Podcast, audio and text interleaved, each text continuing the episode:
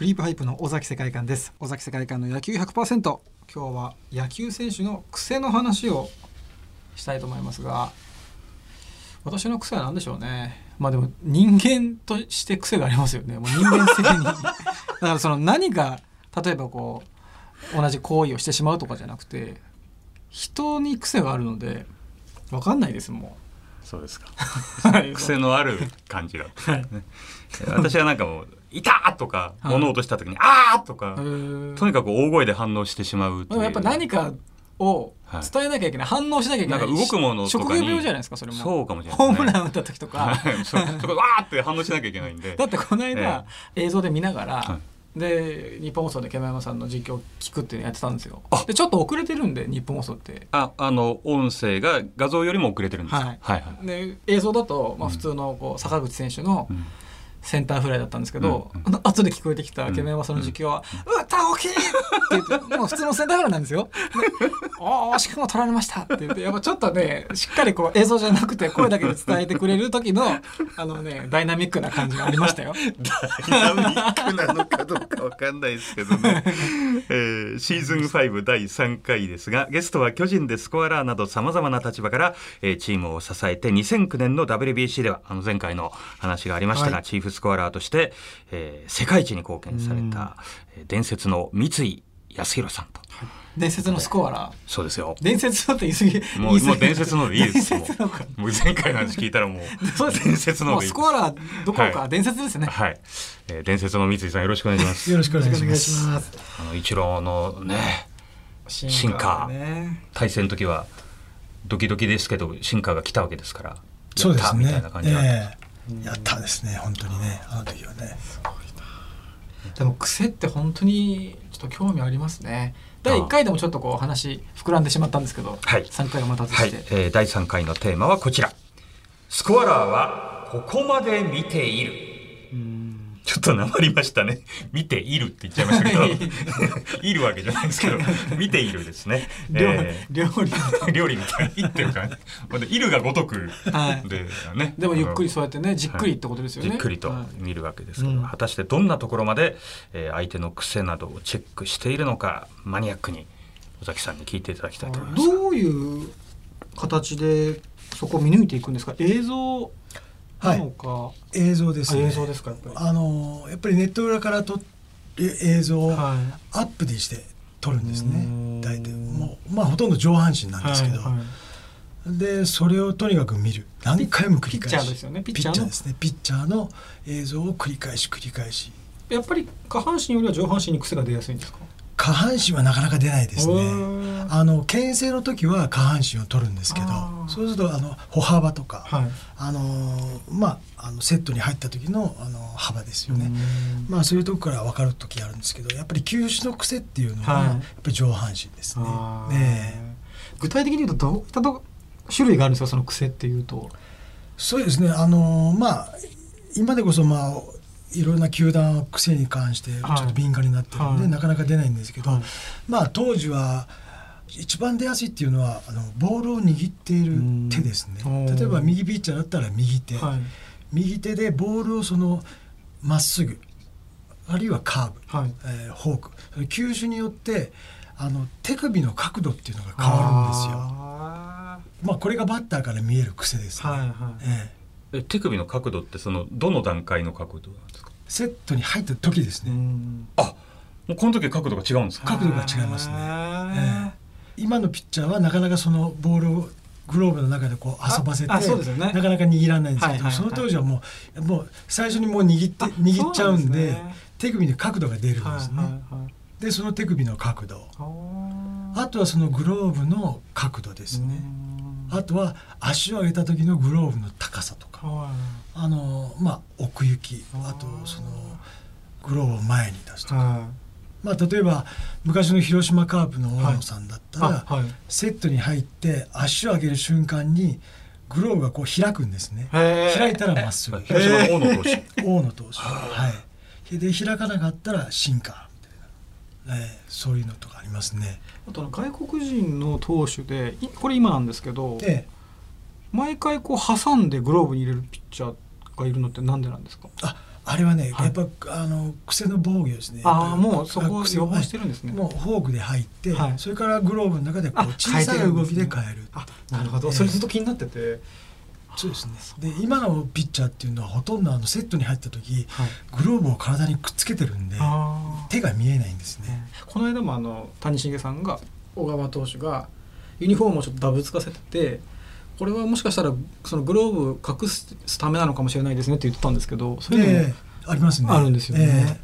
うーん面白いな本当に よくあのワインドアップの方がわかりやすいえと思ワイいンドまアップの時はあのーありましたね。あーで今ソフトバンクの監督やられてる工藤監督、はいあの選手にはもう相当やられまして日本シリーズであーもう勝てなかった時代があったんですね。で何としても今年は勝たなきゃいけないっていうところで、うんやっぱりその今までその癖を探すのにはい費やした時間最長ですね5時間。あー5時間ずっと見続けてやっとその見つけたのはがいグローブの動きではいワインドアップで、あーそれでまっすぐとその曲がり球、いカーブが分かってあー攻略できたっていうそれを打ってた打ったんですかその打ちましたねあーそのシリーズは勝ちましたねへえ逆にその三井さんが自分のチームの選手に癖を教えてあげることはあるんですかピッチャーにこれちょっと癖出ちゃってるよって気をつけた方がいいよだから逆にその知らないふりをして逆手に取ったりとか、はいはいあのーやりますよねあーまあそれはあの昔横浜ベイスターズ時代のあの佐々木君に、はいあ大魔神、はい佐々木投手に、まあ、やられたんですけどね、うーんあもうその癖がバレてるす癖を逆用して逆あーそうそうはいはい逆に利用されてあー全く受けな打てなかったんですよあーで癖が分かって何試合か打ったんですあよーそうしたらやっぱり彼はそれ気づいたんでしょうねおかしいと思ってそれ逆手に取られて、もうまたあの打てない時代にずーっと入っていきましたからねまっすぐとフォークですもんねほとんどまっすぐとそれが難しいんですあー一球のボールが2つ集まるとあ難しいですーどっちも一級品ってことですもん一ね級品ですはいそうか一級品のボールが2種類でももうそれは最強になると思うでも癖もだから使い方次第では武器になるってことで時すによなねりますね癖をすごく教えてほしがった選手で印象的な選手っていますまあ今現役やってる亀井君なんかは大好きですねねもう分かったら強いですあー逆に癖が好きなんだけど癖が分かったらボール球を振って三振して帰ってくるのが長野くんですへまあひどかったです ーななんでなんですかそれは意識ししすぎちゃって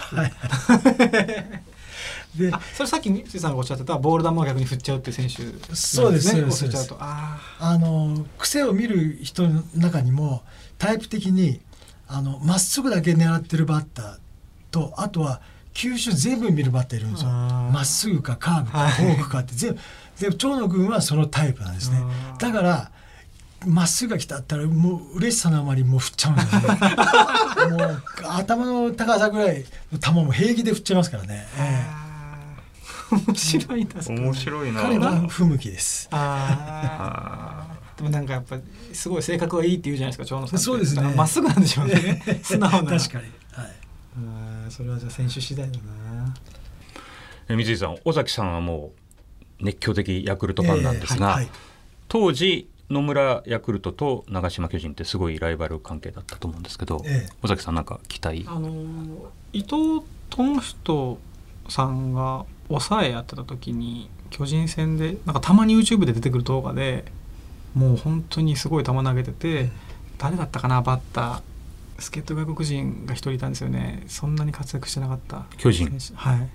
とかあとそれが打ったんですかいやない打もう打てなかった試合だった打てなかっだたからそあれとかたまに見多分そのぐらいの時に三井さんがスコアでやられてたと思うんですけど伊藤智人さんってなんか癖あありましたか癖なかったですないですかなかったですね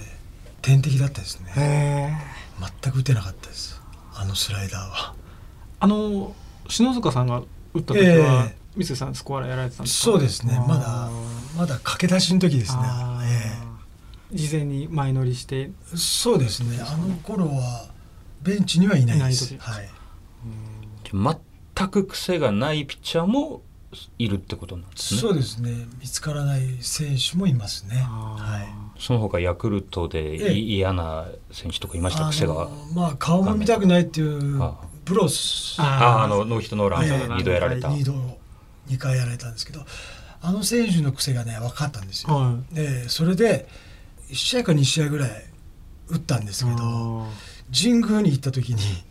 もうすっかり治ってたんですね。えーちなみにどんな薬だったんですか。あの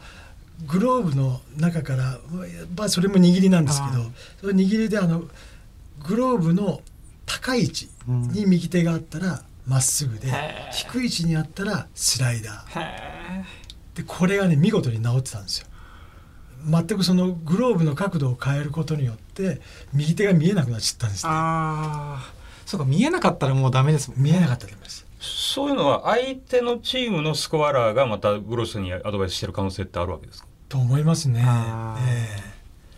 えであの吉井投手はいもありましたね。ああ、どんな薬ですか。吉井吉井投手っていうのは面白くてあのセットに入った時、はいグローブの隙間はい。こうなんていうんですかねあみ目というか。そうそうそう、はい、あの隙間から握りがわかるんですよ。あー、でその隙間から指がこうなんか動いたら、はフォークだったんですへーよ。で動かなかったらまっすぐで松井君なんかもう喜んで出し切ってました。 本当に松井秀喜打てなかったんですよまたあの吉井君のフォークをい。。あー松井さんがですか。ええあーもう喜んで言ってましたよ。それやっぱ打って打ってましたか。打ってました。ああ。でもねそれもねやっぱ神宮で治っちゃったんですね。ショックだったですね。ええ吉井さんは雷の時に雷怖いんです よね。それですごい炎上するイメージがありまはしいた。はい。ああ、今日あん雨まのり行日きかたくないぐらいのそうそう 打たれてた記憶あるな。そうかじゃゃあスコアラーの方の戦いというのがんあるわけですね癖見つけても消してく面白るいですっねていうそのいたちごっこみたいなところはそうですねあまあ、一番わかりやすいということで言うと昔のピッチャーの人っていうのはあの半袖着てましたよね、あ。あーはい。今半袖着てるピッチャーっていないですよあねんまりないですね。あれってあのボールを握る握った時のこの上腕筋にあー筋が出るんですね はいはいそこまでね癖見る人は見るんですよあすごいなじゃあプロ野球選手って目も良くなきゃダメですねーそうですよね。ーそうですねだからあのグローブをはめてるあの人差し指、はい。今カバーがつけてるせピッチャーが多いんですけどへーまああの指が動いたりとかしたら変化球だとかあええ、それもあのやっぱり癖からですあ。ね。あーあと面白いのは癖が分かっても打てなくなっちゃうバッターがいるっていうのも面白いですね。分かればいいってもんじゃないっていのそはうですね。 じゃあそういうのがずーっとやってきてもうね時間も何年も何十年も経ってるわけですからええ、今のピッチャーってほとんどもう癖が出ないというぐらいになってる出ないですね。動きが小さいですね。ええ、あもうやっぱりバッターから見れる癖っていうのはもうギリギリあのセットに入って足を上げた瞬間までですねー。んもうそこから先はもう間に合わないですから。あーえじゃあ分かっても対応できない癖もあるってことですね。そのえ、あります後ありかます後の癖あはりもう。ますあります。はい。あそうか箸上げちゃった後で出る癖だとえでえピッチャーで言えばじゃあその後はだ大丈夫ってことですもんね。それまでの癖をなんとか消していくってことですよね。足上げるまでの癖を。そうですよね。あの例えば面白い癖で例えば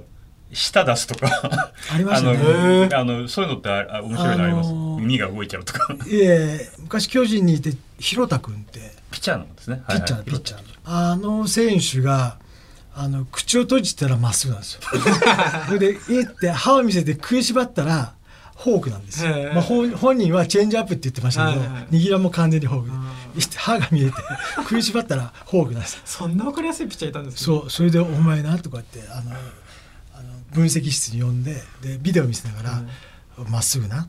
フォークなって。なんでわかるんですかってどこでわかるんです かいやお前の顔見ろよ自分の顔見てみろよってあ本当だやっぱその時は打たれ打たれてたんですか。。打たれてましたあのこのね水井さんに出ていただいた第1回の時に西山捕手でしたっけ、はいあのあのええ中腰になったら、えっと何でしたっけフォークフォークかはい必ずそれキャッチャーで出る人もいたんですかいますまあ西山君ぐらいでしたからねあピッチャーでははいあとはあの神宮球場だとあの照明でバッターからあの古田君の影が見えるんですよはでどっちに寄ったかが分かるんですねでどっちに寄ったか例えばあの右バッターの時に古田君がアウトコースに寄ったら、はもう大体まっすぐかスライダーですよね、ああと読めるケースもあるんでだか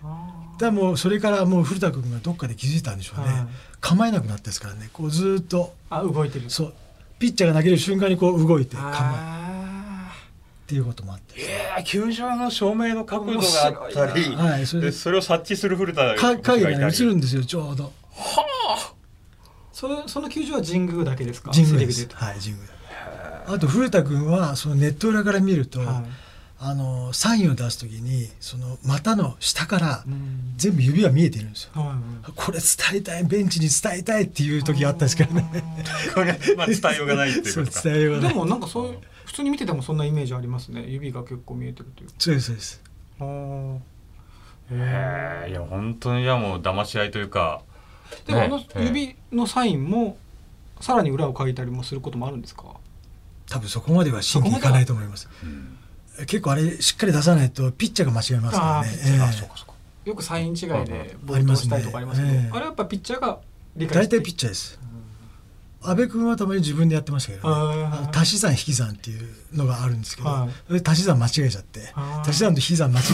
えて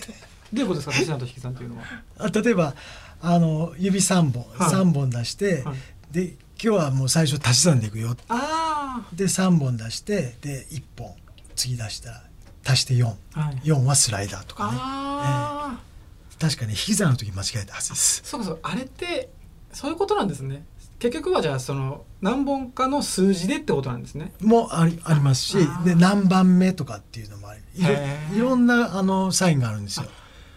ええそれをローテーションで今日は何でいこう足し算でいこうかそうですそうですで回によって変えたりとかもちろんイニングによって変えまますね。すそうさっき引き算間違えたっていうのは5引く2を4って言っちゃったみたいな ああそういうことかそういうそういうことですね。なるほどなるはほどあ根本的なところですね いそうその引き算と足し算かを間違えたんじゃなくて引き算のあの引き算ができなかった。あとよくあのランナーが全くピッチャーが絶対牽制投げてこないって分かって走るってあるじゃないですか、はいはいはいあれも癖をあれはもうあの特にあの鈴木貴弘君っはいていましたが、はいあのやっぱスペシャリストうん足のスペシャリストって言われてたんですけど、やっぱすごかったですねあの研究心っていうのは。もうピッチャーのあの牽制の癖をずもうずっと見てましたからね自分の出番までもうだからそこが職場でですよね、ええ自分の専門の仕事といええうそうなんかで、すねすごかったですじゃあスコアラーの方の意見と、まあ、自分でも見つけたやそうでつすとそうです合わせていくみたいな感じですか、だからノート取ってましたからねうんあれちょっとね教えてほしいぐらいそうですよねあそうかそうかそうか それね高弘君教えてくれよみたいなのがあったわけです ね逆に逆のパターンははやーいもうだいぶ時間いや話あはっとい全う間ですくねつきませんが、はまだあと1回ありますのでねえー次回も伝説の伝説の三井康弘さん、はい伝説のスコアラー三井さんにお話を伺いたいと思いますよろしくお願いいたしよまろすしくお願いしますクリーパイプ尾崎世界観の野球100%エンディングのお時間ですね、いろいろ聞きたいことを聞けますしあと1回しかなあいんとです1か回しかいつも時間足りないですね。そして、えープロ野球中継はぜひ、えーみんなのプロ野球日本放送ショーアップナイターでお聞きになってください。クリーパイプ尾崎世界観と日本放送の煙山光則でした。